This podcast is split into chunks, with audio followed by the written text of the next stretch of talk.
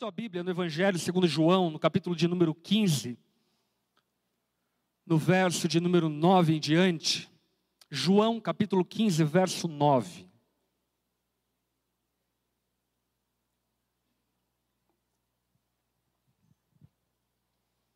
Sei que vocês têm conversado sobre fazer discípulos.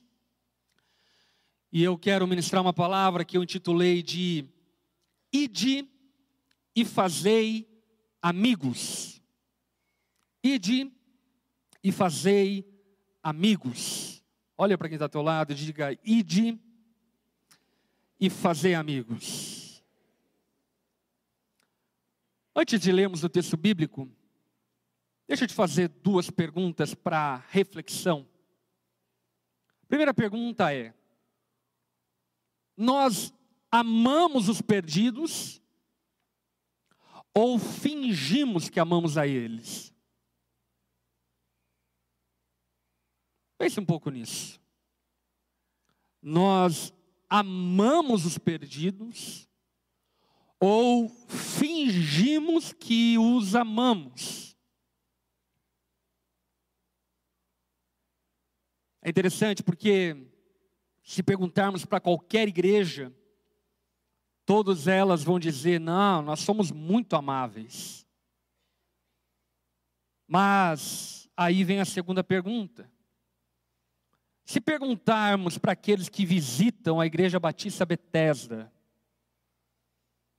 eles também dirão que a Igreja Batista Betesda é uma igreja amável. É importante pensarmos a respeito disso, porque o maior mandamento de todos, na verdade, o resumo dos mandamentos é amor. E amor não é um discurso, amor não é o que falamos, amor é o que vivemos. O marido que diz amar a sua esposa, mas não a trata com decência, não zela por ela, não a protege, não a adorna, não a santifica, não a ama. Ele finge que ama. Uma igreja que diz amar os perdidos, mas não acolhe aqueles que chegam, não discipula os novos convertidos, ela não ama, ela finge que ama. E aqui eu falo na qualidade de alguém que vive igreja durante 34 anos e pastoreio há 17 anos. Nós somos bons em fingir. Sim ou não? Somos ótimos em fingir. O nosso discurso é muito amável, mas por vezes a nossa prática falha no nosso discurso. Não condiz com aquilo que nós até mesmo queríamos, mas que por fim acabamos não vivendo. Eu quero, nessa noite, conduzir o teu coração a entender o reino de Deus de uma forma que talvez você ainda não tenha entendido. E compreender que o chamado de fazer discípulos é muito mais visceral, muito mais orgânico, muito mais vivo do que você imagina. Se você está com a sua Bíblia aberta, acompanhe a leitura do texto bíblico de João, capítulo 15, verso de número 9 em diante. Palavras de Jesus na ocasião da última ceia.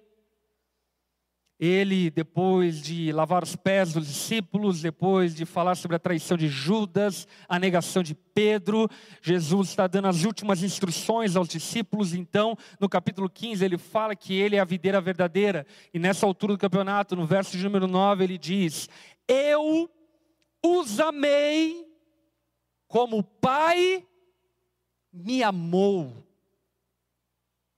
Guarda isso no teu coração. Daqui a pouco a gente vai conversar sobre isso. Permaneçam no meu amor. Quando vocês obedecem a meus mandamentos, permanecem no meu amor. Assim como eu obedeço aos mandamentos de meu Pai e permaneço no amor dele.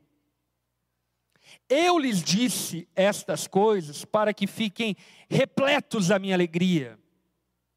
Sim, sua alegria transbordará. Este é meu mandamento.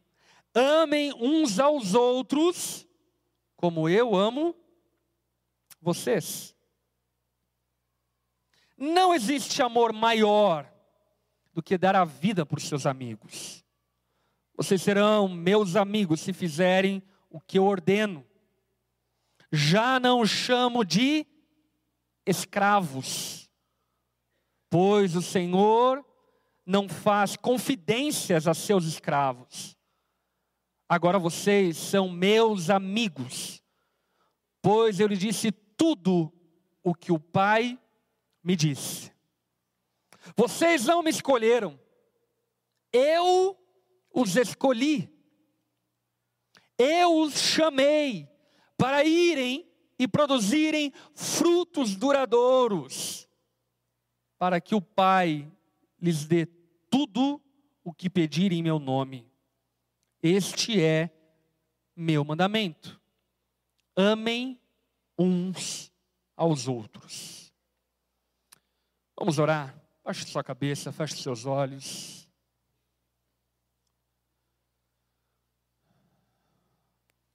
Aba, Pai. Louvado seja o Senhor porque tu nos amaste antes da fundação do mundo.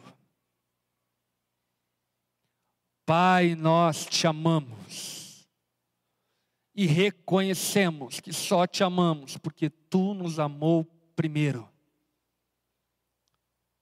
Quando ainda éramos incrédulos, endurecidos pelo pecado, o Senhor trabalhou em nosso favor entregou o seu filho Jesus para morrer em nosso lugar, para que por meio do seu sangue fôssemos lavados, perdoados, redimidos, reconciliados. E hoje somos tua família, Pai. Que privilégio, que graça, que amor, que bondade. Jesus, nós te exaltamos Seja adorado, seja bendito, Jesus.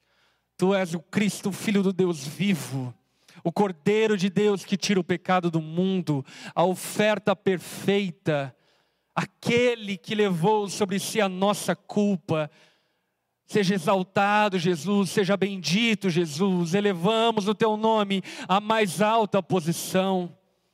Receba honra, glória, louvor, porque tu és digno de todo louvor. Tu és o leão da tribo de Judá que venceu, está sentado em alto e sublime trono. Te amamos, Jesus.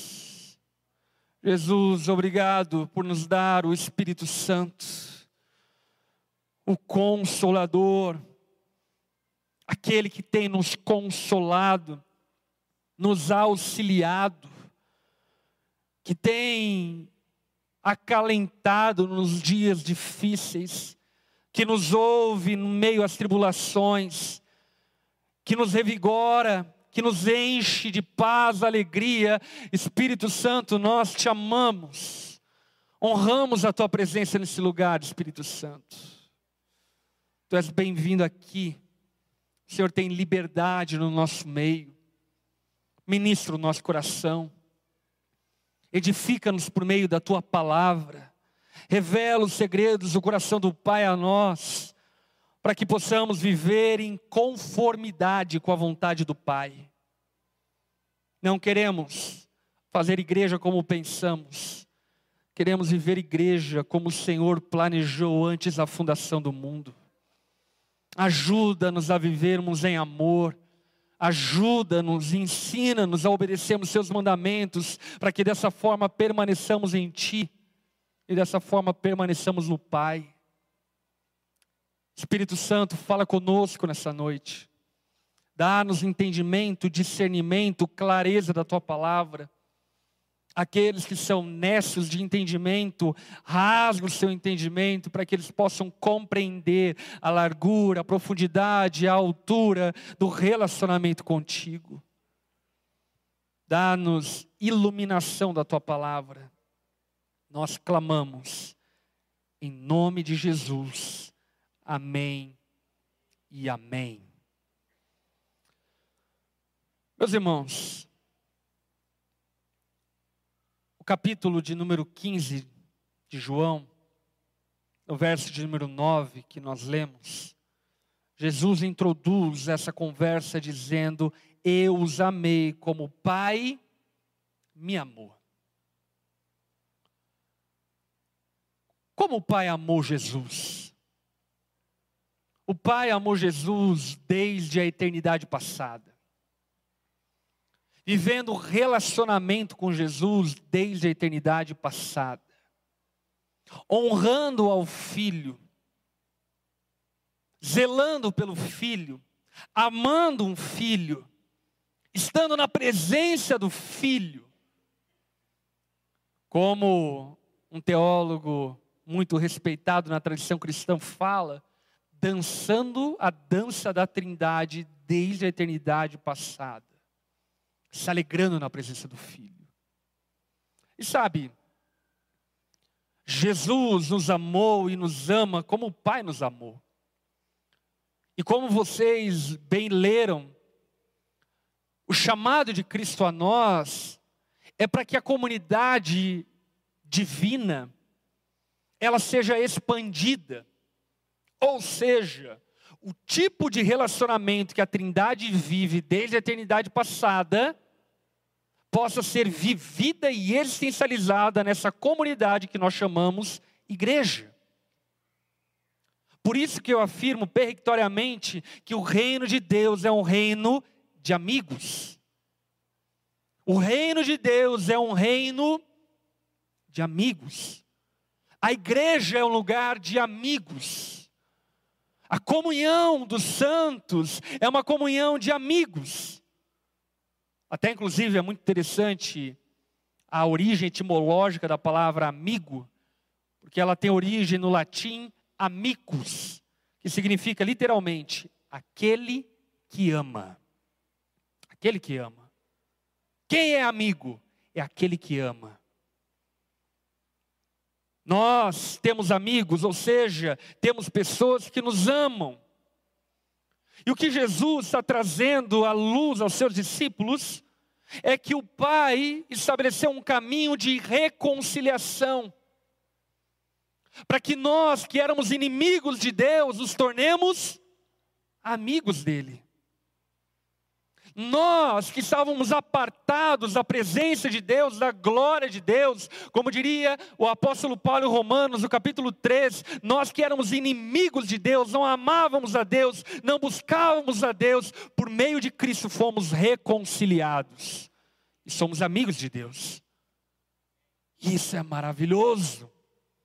Deus nos amou, Deus nos chamou para esse ciclo de amizade a obra de Cristo na cruz nos torna amigos de Deus. Sabe como Deus Pai olha do céu para cada um de nós? De várias metáforas bíblicas, uma delas é amigos. São meus amigos. Abraão era amigo de Deus. Pastor Ricardo é amigo de Deus. Você é amigo de Deus. Essa é a maneira como Deus enxerga aqueles ao qual a obra de Cristo na cruz salvou e redimiu. Somos amigos de Deus. E como diria meu querido amigo Ademar de Campos na sua canção, não existe nada melhor do que ser amigo de Deus. É ou não é? Não existe nada melhor. É bom ter bons amigos, eu tenho ótimos amigos. Mas a amizade de Deus é incomparavelmente superior. A amizade de Deus para comigo é incomparável a qualquer outro tipo de relacionamento que eu possa ter. Fomos feitos amigos de Deus. E assim sendo, a igreja é a comunidade dos amigos de Deus. Estamos reunidos aqui nessa noite com os amigos de Deus. Olha para o teu lado e diga: Você é amigo de Deus. E quem é amigo de Deus é meu amigo também. Você é meu amigo. A igreja é a comunidade dos amigos de Deus, aqueles que foram reconciliados, aqueles que foram aproximados. E sabe, ainda que a liturgia, ainda que a formalidade tenha o seu valor, é muito importante que entendamos que viver igreja é muito mais sobre amizade do que sobre religião é muito mais sobre amarmos uns aos outros do que sobre religião. E isso leva-nos a refletirmos sobre algumas coisas. Por exemplo, se o churrasco do final de semana da tua casa não contempla os amigos da igreja, deixa eu dizer algo a você. Você está vivendo igreja da forma errada. Se na lista de convidados do teu casamento não contempla os amigos da igreja, você está vivendo igreja da forma errada. Você está encarando igreja como um ambiente litúrgico religioso, aonde você tem um relacionamento vertical com Deus, mas não tem um relacionamento horizontal com os amigos de Deus. Eu lembro quando me casei, 15 anos atrás, o meu convite de casamento foi no telão do culto e nos avisos da igreja. No meu casamento tinha 600 amigos de Deus, gente que nem sabia quem era, gente que estava visitando a igreja no meu casamento. Teve visitantes na hora do casamento. Quem está visitando a igreja pela primeira vez? Ah, seja bem-vindo. Porque a igreja é essa comunidade de amigos. Essa comunidade, pessoas que foram conectadas de maneira sobrenatural pelo Pai. Deus tem me dado a graça de conhecer muito dos seus amigos ao redor do Brasil ao redor do mundo. E é maravilhoso você chegar no Japão, o outro lado do mundo, uma outra cultura completamente diferente da sua, e de repente você está sentado em uma mesa olhando nos olhos de amigos de Deus e que são meus amigos também. Ou você vai à Europa e de repente você está olhando nos olhos de amigos de Deus, ou na América Latina, ou no Nordeste, ou no Norte do Brasil, ou no Sul do país. Quando você entra em um lugar onde estão os amigos de Deus, você percebe que ali é a sua comunidade. A igreja é a comunidade dos amigos de Deus. E precisamos aprender a viver isso. Precisamos aprender a viver essa relação que é bilateral, essa relação que é de mútua correspondência, essa relação que é de hospitalidade, essa relação que é de amizade. O reino de Deus é um reino de amigos e a igreja é a comunidade dos amigos de Deus. O que a gente percebe de Jesus, e aqui fica para nós uma lição, é que a amizade se constrói com confidência. Jesus chama os seus servos de amigos por um motivo. Ele contou os seus segredos aos seus servos. E agora que os servos sabem os segredos, eles já não são mais servos. Agora eles são amigos. Quantos aqui conhece o segredo de que Jesus é o Cristo, Filho do Deus vivo. Sabe quem te contou esse segredo? Não foi carne nem sangue, mas foi o Pai que nos revelou esse segredo. E Ele nos revelou esse segredo porque Ele nos fez seus amigos. E o que eu quero que você compreenda é que o viver igreja exige de nós essa intencionalidade de confidenciarmos uns aos outros, de abrirmos o nosso coração uns aos outros, de abrirmos o nosso bolso um para os outros, de abrirmos nossa casa um para os outros, sermos intencionais. Você sabia que a palavra hospitalidade ela é dita mais de uma centena de vezes no Novo Testamento? Você sabia disso? É o mandamento mais repetido. Sejam hospitaleiros, pratiquem hospitalidade. Hebreus ainda vai dizer que alguns que praticam hospitalidade recebem anjos sem saber que estão recebendo. E o que o Novo Testamento está nos ensinando, que ser igreja é praticar a amizade, é ser intencional nas amizades, é abrir a sua casa. Deixa eu te falar uma coisa com muito amor. Se você nunca abriu sua casa para receber um irmão da igreja, você não está vivendo a igreja da forma certa. Ah, pastor, mas a minha casa é muito humilde. mas é a casa do meu amigo. E se é a casa do meu amigo, não importa se ela é de palafita ou se ela é um palácio. Ela é a casa do meu amigo.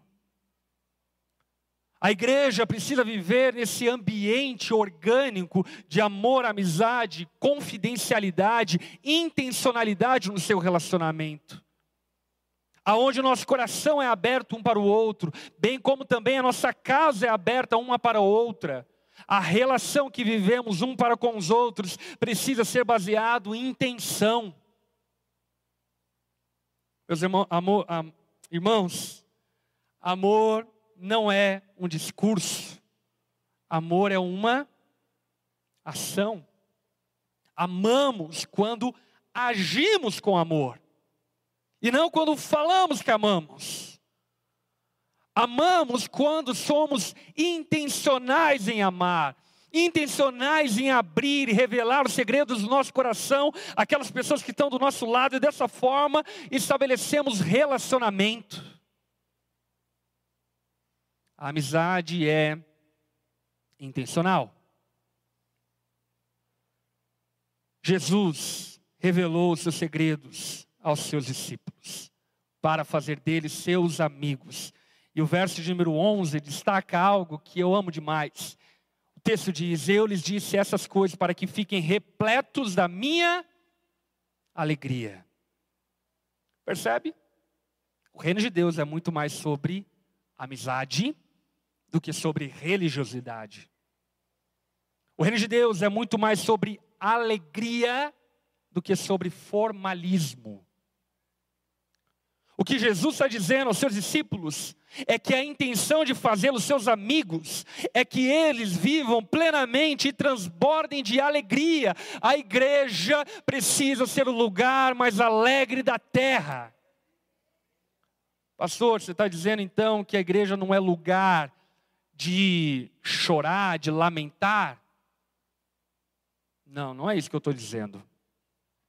Até porque, não sei se você sabe, mas 60% dos salmos são de lamento, apenas 40% de júbilo.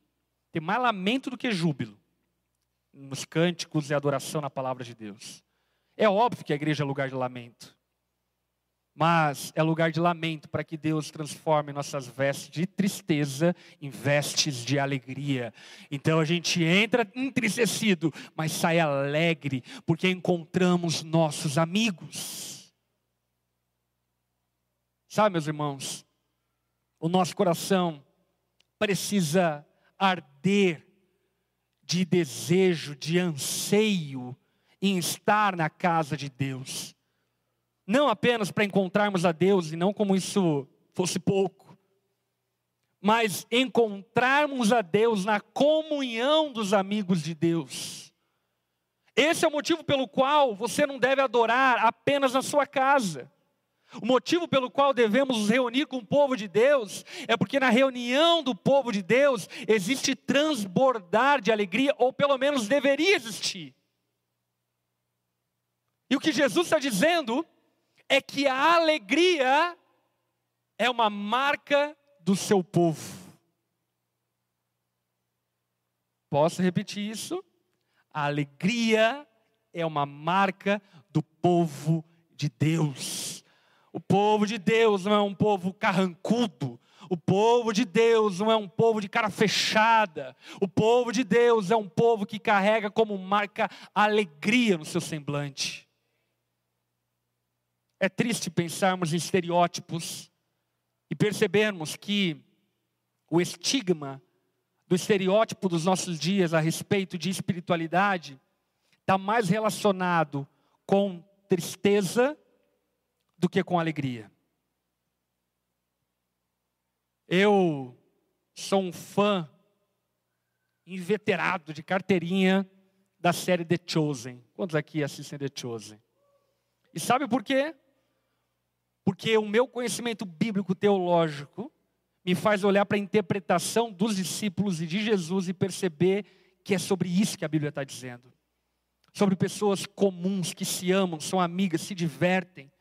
Quando eu olho para o texto bíblico, para os evangelhos, eu não percebo um Jesus carrancudo religioso, pelo contrário, eu percebo isso nos fariseus hipócritas, mas não em Jesus e nos discípulos. Porque de fato o reino de Deus é um reino de amigos, e amigos vivem alegria. A alegria é a nossa motivação, a alegria é a nossa segurança, a alegria precisa ser o estilo de vida da comunhão dos santos, a alegria do Senhor é a nossa força, e é por isso que nós estamos alegres. Viver igreja é sobre alegria, é sobre amizade, é sobre deleite, é sobre celebração, é sobre amar estar junto. Ah, pastor, mas você está falando isso porque você não conhece os irmãos que eu tenho na igreja.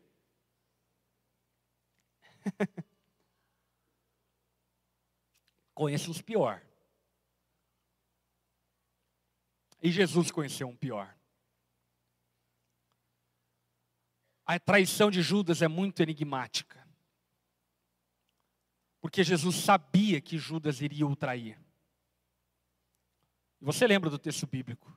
O sinal de quem era Jesus seria um beijo. Então Judas se aproxima com o destacamento de soldados romanos de Jesus. Jesus, quando vê Judas, diz a ele: O que queres, meu amigo? Mesmo Jesus, sabendo que Judas iria o trair, mesmo Jesus sabendo quem era Judas, a visão que Jesus tinha de Judas era de amigo. Jesus amava Judas. Judas era amigo de Jesus. Jesus, durante três anos, caminhou com Judas, sendo amigo dele, se importando com ele, cuidando dele, ensinando a ele, amando a ele, se entregando a ele. E aqui nós aprendemos uma lição muito valiosa na relação da vida da igreja. Jesus tinha Judas como amigo, mas Judas não tinha Jesus como amigo. Por que Judas traiu Jesus?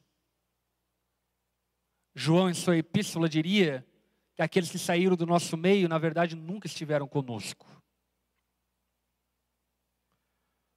Judas traiu Jesus, porque de fato a relação que Jesus tinha para com Judas não era a mesma relação que Judas tinha para com Jesus. Preste atenção em algo elementar. Amigo, palavras de Jesus no texto que acabamos de ler, capítulo 15. Amigo é aquele que dá a sua vida pelos seus amigos. Jesus deu a sua vida por Judas, e Judas entregou a vida de Jesus por ele. Porque a maneira como Jesus se relacionava com Judas não era a maneira como Judas se relacionava com Jesus. Jesus se relacionava com Judas como quem queria servir, como quem queria amar. Judas se relacionava com Jesus como? como quem queria tirar, como quem queria ganhar. Meus irmãos, o Filho de Deus, o Deus Todo-Poderoso, o Criador dos céus e da terra, foi vendido por 30 moedas de prata. Em câmbio dos nossos dias, Isso é algo em torno entre 500 a 3 mil reais. O Filho de Deus custou entre 500 e 3 mil reais. Judas queria extrair de Jesus. Judas não queria se entregar por Jesus. Em contrapartida, Jesus se entregou por Judas. Por que eu estou dizendo isso? Porque todo aquele que olha para a igreja como lugar de extração é um Judas em potencial. Todo aquele que olha para a comunhão da igreja, não como lugar onde eu compartilho, mas como um lugar onde eu arranco, é um Judas na incubadora. É alguém que não entendeu o que é viver igreja. Igreja não é o lugar aonde nós tiramos, igreja é o lugar onde nós compartilhamos. Igreja é o lugar onde nós entregamos. Igreja é o lugar onde nós entregamos os nossos dons espirituais para a edificação do outro. Igreja é o lugar onde nós entregamos nosso conhecimento para abençoar o outro. Igreja é o lugar onde nós entregamos encorajamento para encorajar o outro. É sempre sobre o outro e não sobre mim. Mas, pastor, se eu não cuidar de mim, quem vai cuidar? o outro. Isso é igreja. Jesus se entregou na confiança de que o Pai e os outros cuidariam dele. Jesus encarava Judas como seu amigo. Judas encarava Jesus como a sua fonte de extração. E isso faz nos analisarmos o como nós temos vivido igreja. Como falei para vocês, eu tenho 34 anos de vida de igreja. Filho de pastor desde sempre. Tem uma coisa que eu conheço é de crente e bastidor de igreja. E sabe, na vida da igreja, muitos irmãos com motivações equivocadas e erradas cometem o mesmo erro de Judas. Traem com um beijo. Mas no final das contas, o que eles não entenderam é que é sobre amizade. Não é sobre business. Não é sobre riqueza. Não é sobre saúde. Não é sobre milagres. É sobre amarmos uns aos outros até o fim. É sobre sermos amigos uns dos outros e suportarmos uns aos outros até que Cristo venha. Jesus entendia, obviamente, o que era a comunidade que ele queria estabelecer. Judas, em, contrapartida, não. E a pergunta que eu lhe faço a você é: como você enxerga a igreja batista Betesda? Esse irmão que está sentado do teu lado é teu amigo? Ou não? É óbvio que eu entendo que talvez alguns irmãos aqui sejam novos na igreja estão conhecendo uns aos outros, e amém. Daqui a pouco a gente vai falar sobre isso. Mas o que eu estou dizendo é que só se vive igreja se de fato nos entregarmos a relacionamentos de amizade. Sem relacionamento de amizade, nós não vivemos igreja, vivemos um religi um re uma religiosidade formalista, litúrgica, mas vazia de propósito. No verso de número 16 e 17 do capítulo 15 que lemos, a palavra diz: Vocês não me escolheram, eu os escolhi. Não fomos nós que encontramos Jesus, Jesus os encontrou em Sua graça e seu amor. Nós tropeçamos em seu amor, fomos encontrados por Sua graça. Ele nos escolheu para pertencermos a Ele e vivemos relacionamento eterno com Ele. Então Jesus diz: Vocês que eu escolhi, eu os chamei para irem e produzirem frutos. Vamos fazer uma tradução possível aqui? O que Jesus está dizendo é: Eu escolhi meus amigos para que eles vão e façam outros amigos. Eu escolhi os meus amigos para que o mesmo relacionamento que nós temos possa ser multiplicado e estendido a outros ao qual eu também escolhi. Para que o Pai lhes dê tudo o que pedirem em meu nome. Este é meu mandamento. Amem uns aos outros. O que Jesus está dizendo aos seus discípulos é que eles foram chamados para se relacionarem para fazerem amigos. Nós temos igreja plantada em Portugal, em Porto. Plantamos a igreja em Porto no início do ano passado. E no início, no fim do ano retrasado, nós já discipulávamos alguns casais lá de Porto.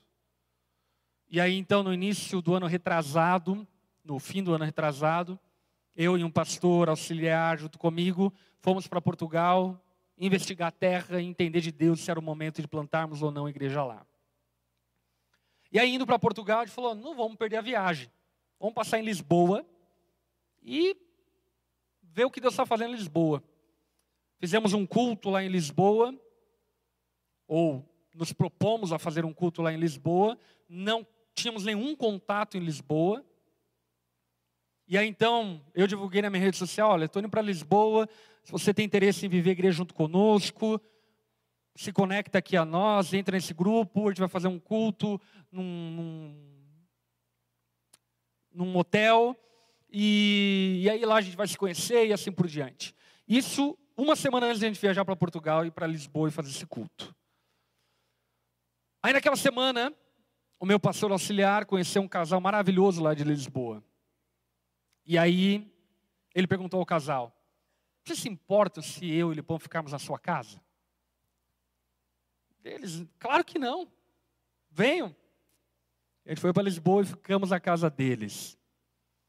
Nathani e Daniel. Pensa num casal querido. Pensa num casal amigo de Deus. E foi muito interessante porque nós chegamos lá e parecia que já há anos nós nos conhecíamos e éramos amigos. Compartilhamos o coração e etc e tal, enfim, fizemos o culto, reuniu lá centenas de pessoas e estabelecemos ali então um grupo pequeno. Adivinha quem é o líder do grupo pequeno de Lisboa? Nathanie e Daniel. Amigos de Deus, amigos nossos. Porque igreja é sobre amizade, é sobre conhecer pessoas, Sabe um capítulo que eu amo na Bíblia? Romanos capítulo 16. Romanos capítulo 16 é só Paulo dando oi para os amigos dele. É tipo Paulo dando like nos dias dele, entendeu? Manda um abraço para Trifena e Trifosa. Manda um abraço para Policarpo. Manda um abraço para Fulano, para Cicrano, para Beltrano. E quando eu leio Romanos capítulo 16, eu entendo qual é o verdadeiro espírito da igreja. Sabe qual é o verdadeiro espírito da igreja? A igreja não é o lugar de pessoas desconhecidas que entram e saem desconhecidas. A igreja é um lugar onde as pessoas têm nome, aonde nós temos relacionamento e temos amizade um com o outro. Você não vive igreja até ter amigos.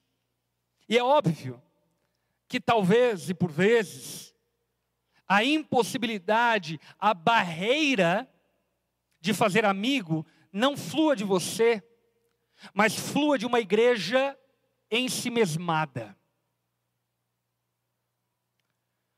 Jesus não estava fazendo prosélitos da sua religião, ele estava fazendo amigos, ele estava se relacionando.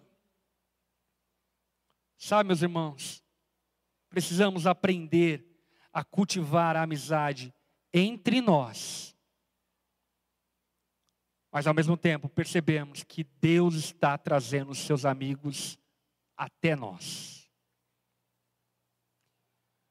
E aí eu percebo um dilema da igreja dos nossos dias.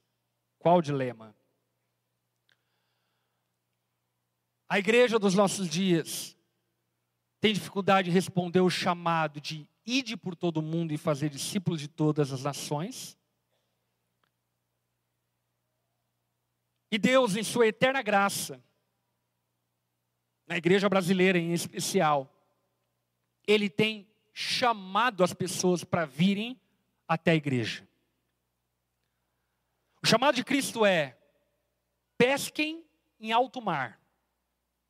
E o que Cristo tem feito nos nossos dias é: pesca no aquário. Eu trago as pessoas até a igreja. Só ame elas. Só acolha elas. Estava puxando uns relatórios e ao longo de um ano passaram 20 mil visitantes na igreja a qual eu pastoreio. E quando eu vi esse número eu fiquei alarmado. E a única conclusão que eu chego é: Deus está amando mais as pessoas do que nós estamos amando. Porque as pessoas estão vindo e indo sem serem abraçadas e amadas. As pessoas estão sendo atraídas pelo Evangelho, por Cristo, mas não estão encontrando abertura na comunidade de Cristo, para serem parte desse vínculo de amizade. E isso eu penso que não tem a ver com o tamanho de igreja. Eu já conheci, na verdade, já fiz parte de igrejas muito pequenas, de 50 membros. Eu lembro que meu pai foi pastor durante um período numa igreja presbiteriana em Tapejara. A igreja tinha 50 membros e fazia 27 anos que não se batizava uma pessoa. Ou seja, não é porque ela era pequena que ela era acolhedora, evangelizadora e por aí vai. Não tem a ver com o tamanho de igreja, mas tem a ver com entendimento de se viver igreja. Deixa eu te falar uma coisa. Quando em um momento de reunião de culto, como nós estamos vivendo, tem algum visitante que está sentado do meu lado, acredite, foi Deus que colocou ele para sentar do seu lado. Para quê? Para que você ame a Ele. Para que você faça amigo. E aí, o que é fazer amigo? É no mínimo olhar no olho dele e dizer: Seja bem-vindo. Mas deixa eu falar uma coisa. Isso atendente de telemarketing faz. Fazer amigo é abraçar, é dar seu WhatsApp, é falar qualquer coisa, liga para mim. Vamos tomar um café essa semana. Seja bem-vindo. De onde você está vindo? Precisa de alguma ajuda? Acolher. A igreja precisa ser esse ambiente de amigos, aonde os novos amigos de Deus são bem-vindos, porque no final das contas, não somos nós que escolhemos os nossos irmãos, é Deus que escolhe os, nossos, os seus filhos. E o nosso papel é apenas abraçar os filhos que Deus tem escolhido e amá-los. Amá-los. E sabe, óbvio que cada igreja tem a sua metodologia em fazer isso e assim por diante. Mas independente de metodologia, na igreja de Cristo, nenhum novo convertido deveria não ser discipulado.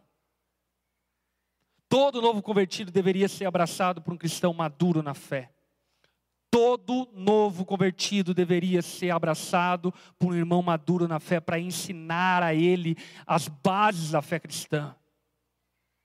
Mas por vezes, muitos de nós estão encarando igreja ou como o ambiente religioso litúrgico, ou como uma espécie de restaurante em que eu vou consumir e não como lugar onde eu vou encontrar os amigos de Deus.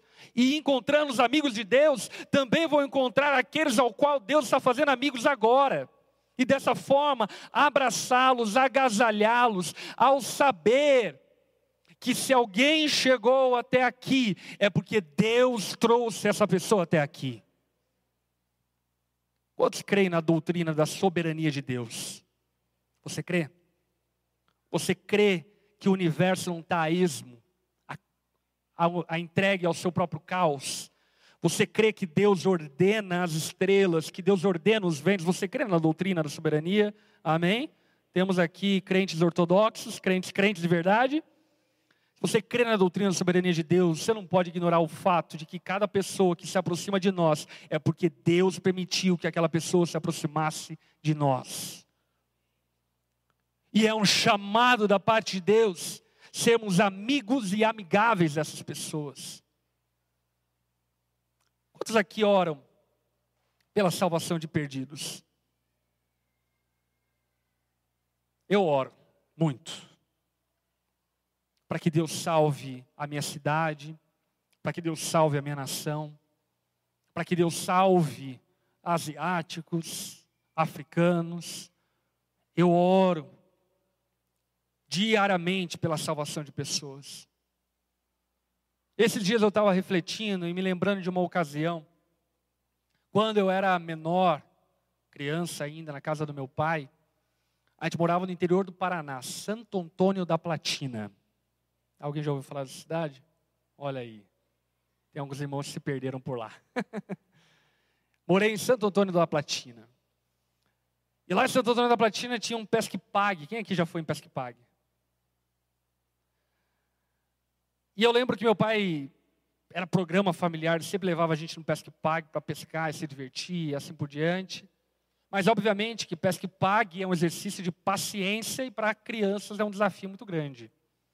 Que eu lembro que ia todo empolgado, pegava as minhoquinhas, as varinhas de bambu com nylon, e aí tinha lá o açude, o lago de, de, de tilápia, jogava a isca, jogava a, a vara, e aí ficava lá segurando, pensando na vida. Pensava, pensava, pensava, planejava meu futuro, quantos filhos eu teria. Olhava no relógio, passava três minutos. Eu lembro que por diversas vezes eu fui, por causa da minha impaciência, não pesquei absolutamente nada, porque desistia de tudo, jogava varinha e falava, ah, vou jogar futebol. E meu pai ficava lá pescando. Até que teve um dia que eu fui, e aquele dia eu fui comprometido. Hoje eu vou pescar.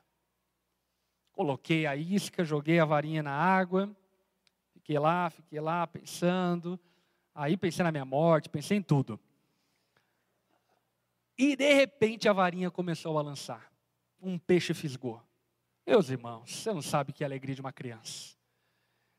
Eu achei Michael Jordan enterrando na final das playoffs. Eu me imaginei dando uma bicicleta na final da Copa do Mundo. Parecia que eu tinha conquistado o maior troféu que alguém poderia conquistar. Eu lembro que eu puxei o peixe e para mim era gigante. Hoje eu paro para pensar, acho que não era tão grande, enfim, mas para mim era gigante. E todo feliz tirei da água, coloquei na grama a vara com o peixe e saí correndo para chamar meu pai para mostrar o peixe que eu tinha pescado.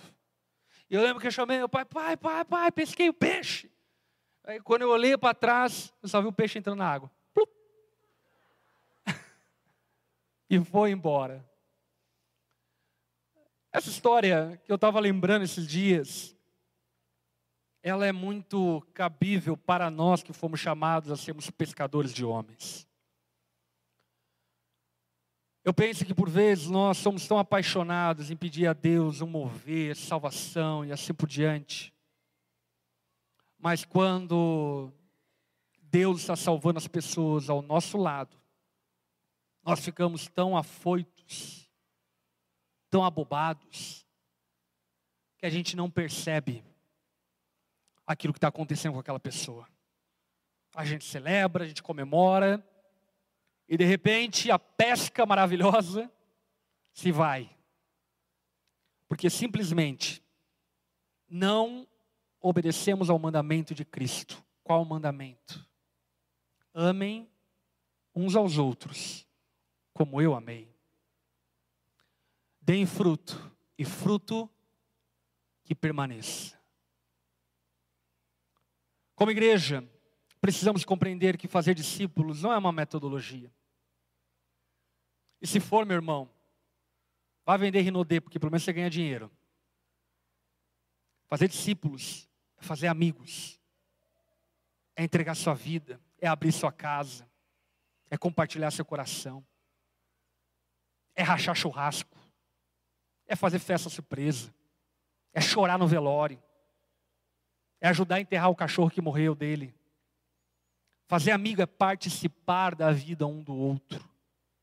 E a igreja, esse ambiente de amigos que foram chamados para abraçar esses amigos que Deus tem trazido até nós.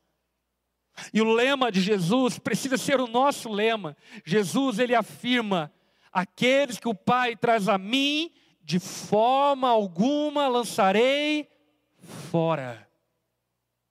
Olha para quem está ao teu lado e diga: Eu não vou te lançar fora, não. Você é meu amigo.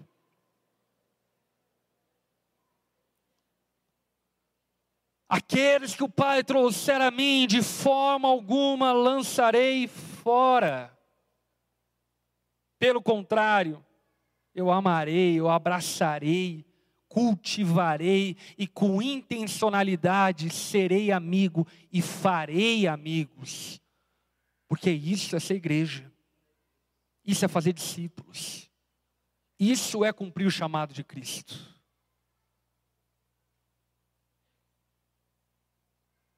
Escute isso. Se queremos ser uma boa igreja, preguemos a palavra. Se queremos ser uma igreja extraordinária, pratiquemos a palavra. Se queremos ser uma boa igreja, preguemos a palavra. Se queremos ser uma igreja extraordinária, pratiquemos a palavra.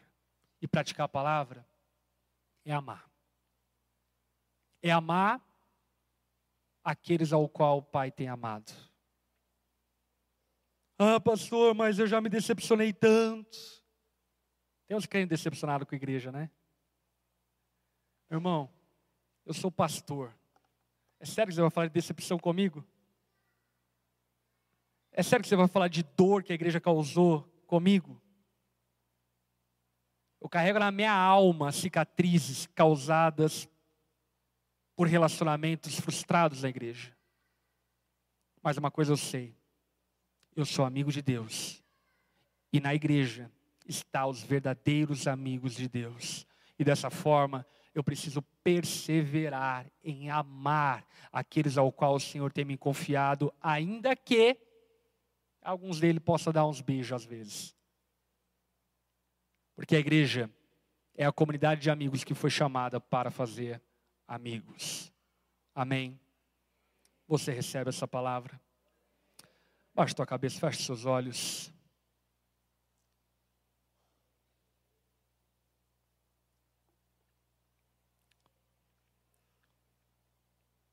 Senhor, ministra o nosso coração.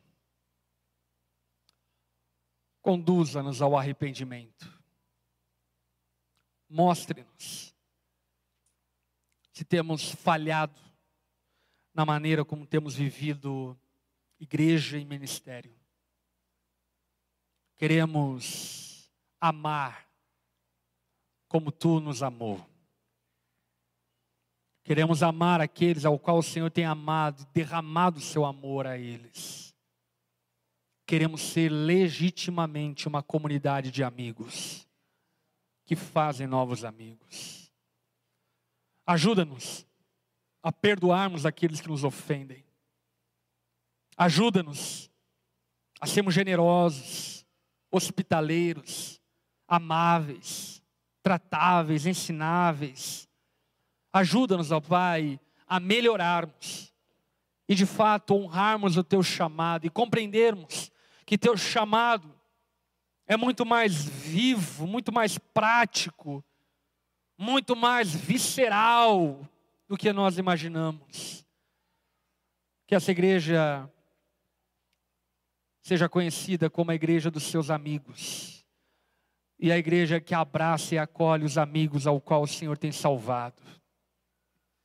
Faça-nos, ó Pai, um povo amigável uns com os outros e com aqueles ao qual o Senhor tem aproximado de nós. Não queremos ser como Judas. Queremos ser como tu és, Jesus. Não queremos nos relacionar com a igreja para retirarmos. Queremos comungar com a igreja para trazer o pão, para trazer o vinho, para compartilharmos. Compartilharmos o nosso coração. Ainda de cabeça baixa, olhos fechados. Em vista dessa mensagem que você ouviu nessa noite, você acredita que você não tem vivido igreja como deveria viver? Em vista dessa mensagem, se você ouviu e percebeu que você tem falhado, falhado em amar os seus irmãos, falhado em amar aqueles que têm chego, você tem falhado na obediência a esse mandamento básico do Senhor. Ame uns aos outros. Ame aqueles que chegam. Ame aqueles ao qual eu tenho salvado. Se ao ouvir essa mensagem você se encontra em falta, eu quero lembrar que você está em um ambiente de amigos, não de acusação, mas de amor. E se você se encontra em falta, eu quero muito orar por sua vida. Se você se encontra em falta a partir do que ouviu nessa noite, erga uma das suas mãos no seu lugar.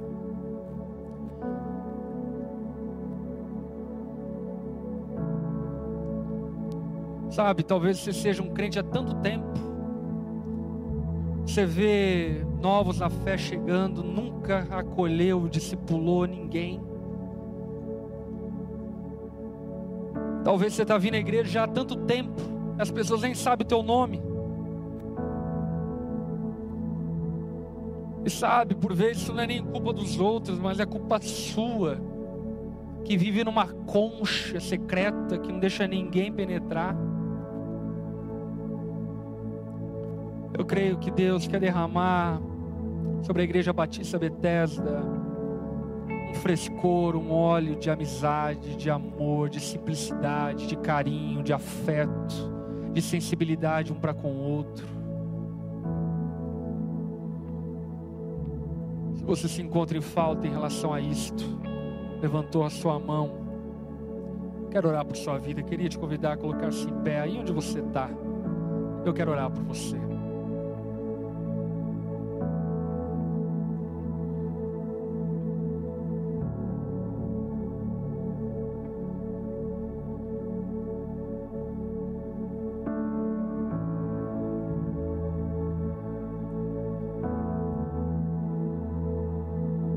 Eu quero convidar os amigos dessas pessoas que estão próximos a eles, abraçá-los, como dizendo: vocês são meus amigos, meus irmãos, amados.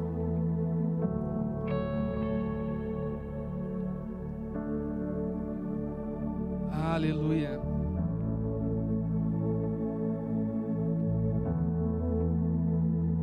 Viver o reino de Deus é sobre a amizade. Praticar os mandamentos é sobre abrir a casa, é sobre generosidade, é sobre amar um ao outro. A igreja é a comunidade dos amigos de Deus chamada para fazer novos amigos.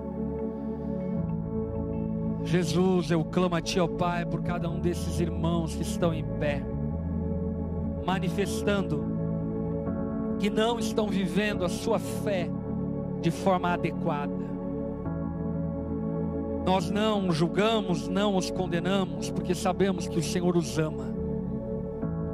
Que se de alguma forma nessa noite eles encontraram falta na vida deles, é porque de fato eles são teus amigos, o Senhor tem se importado com eles. E nós nos importamos igualmente, Pai. Abrace-o com teus braços de amor, Pai restaura a sua fé, restaura o seu coração, leva-os, ó Pai, a viverem igreja da forma como o Senhor planejou e pensou.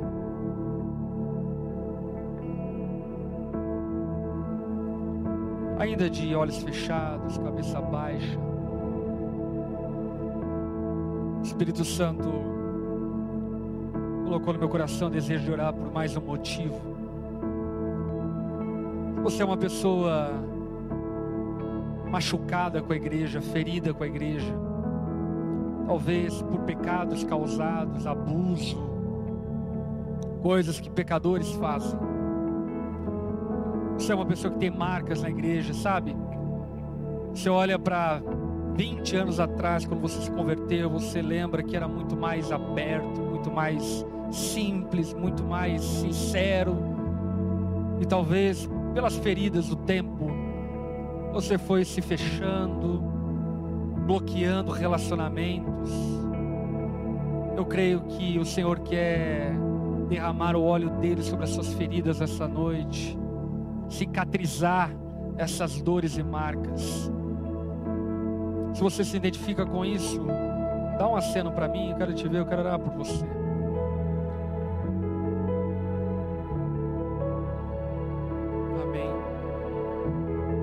Você também que levantou sua mão, fique em pé também. Vamos orar por você nesse momento.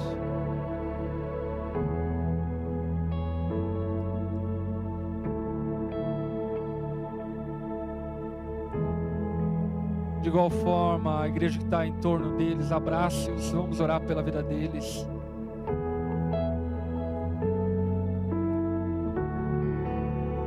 Pai, nós sabemos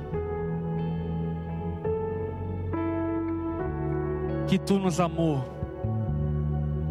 Jesus, nós sabemos que tu foi ferido por causa dos nossos pecados e transgressões, esmagado por causa das nossas iniquidades.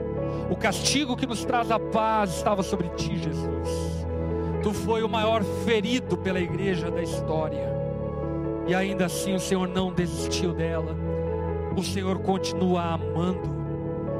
Eu clamo a ti, Pai, que o Senhor derrame sobre essas pessoas uma nova ousadia, derrame sobre elas um novo vigor, uma nova alegria, um novo contentamento na comunhão.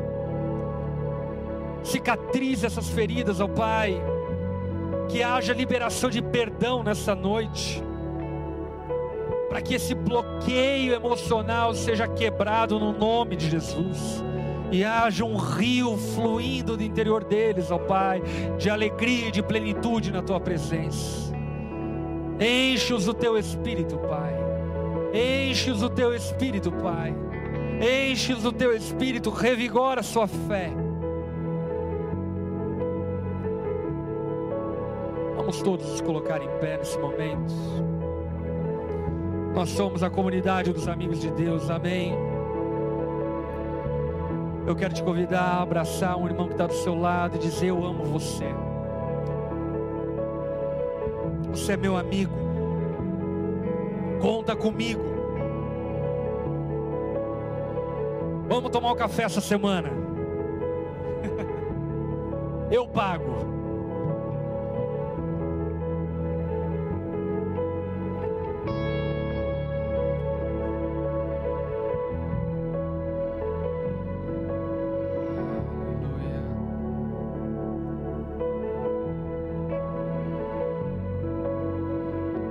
No seu lugar, feche seus olhos, levante suas mãos aos céus.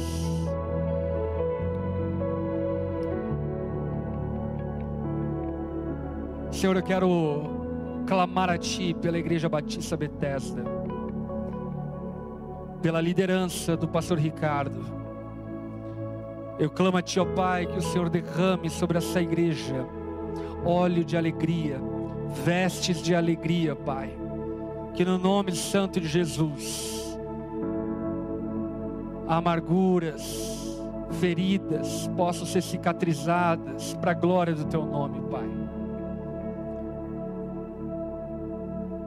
Que o Senhor dê à Igreja Batista Betesda uma estação e um tempo de amizade, de relacionamento, de sensibilidade, de afeto, de carinho uns pelos outros, ó Pai. Converta o nosso coração uns aos outros, Senhor. Converta o nosso coração aos nossos irmãos que sofrem.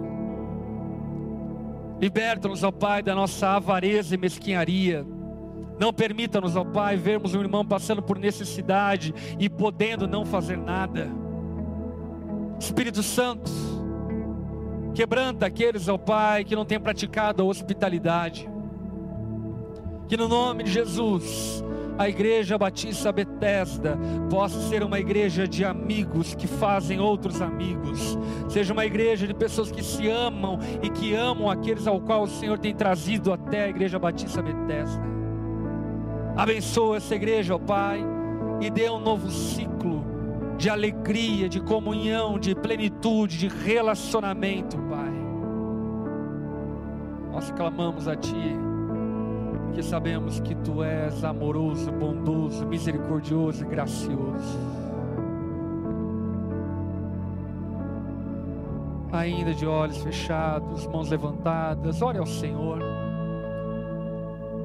Faça uma oração de declaração de amor a Ele. Diga a Ele o quanto você o ama, o quanto você quer se apaixonar por Ele, por Sua obra, se apaixonar pela Sua presença.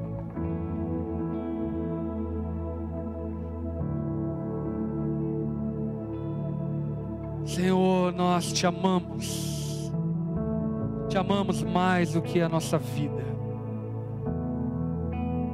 Tu é o nosso verdadeiro amor. Espírito Santo, nós te amamos. Jesus, nós te amamos. Amamos a tua presença, amamos a comunhão dos santos, amamos o banquete da tua casa, amamos as promessas de vida eterna, amamos a comunhão que temos contigo e uns com os outros. Obrigado por nos fazer teus amigos, ó Pai. Obrigado por nos reconciliar, ó Pai. Obrigado por nos reconciliar contigo e uns com os outros. Nós te amamos, Jesus. Nós te amamos, Pai. Entronizamos e adoramos ao Senhor em nome de Jesus. Amém.